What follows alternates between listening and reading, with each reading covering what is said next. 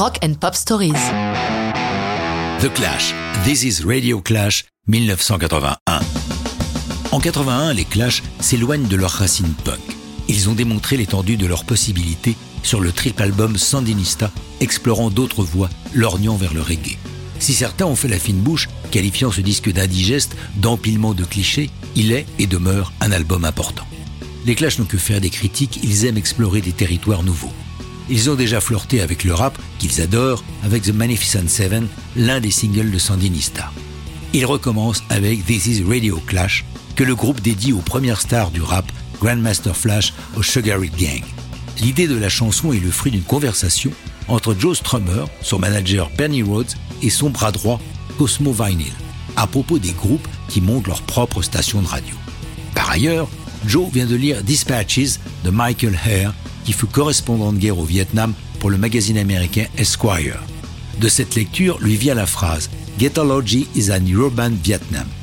Le reste du texte ne naîtra que plus tard au studio de Kensington en avril 81.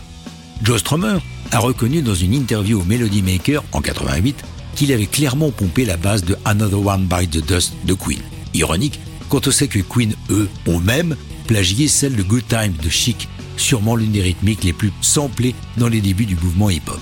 Lors de sa parution le 20 novembre 81, This is Radio Clash divise, même les plus fidèles soutiens du groupe, comme Kevin Martin, qui écrit dans le New Musical Express un fourre-tout de clichés musicaux et d'idées politiques simplistes.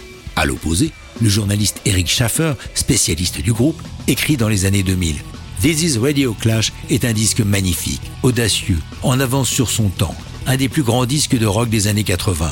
Cette chanson n'a pas eu l'audience qu'elle mérite. Après toutes ces années, si elle ressortait aujourd'hui, elle enflammerait encore les radios. Alors qu'ils enregistrent, le cinéaste Don Letts tourne un doc sur eux, Clash on Broadway, avec en particulier leur résidence au Bonds Casino de New York, où ils jouent 16 shows en deux semaines. Prévu pour novembre 82, la sortie du doc est annulée. Que devient le film? Strummer explique dans une interview en 94 Autant que je sache, les bobines ont été entreposées dans un dépôt à New York, mais Bernie, leur manager, a oublié de payer le loyer et tout a été détruit.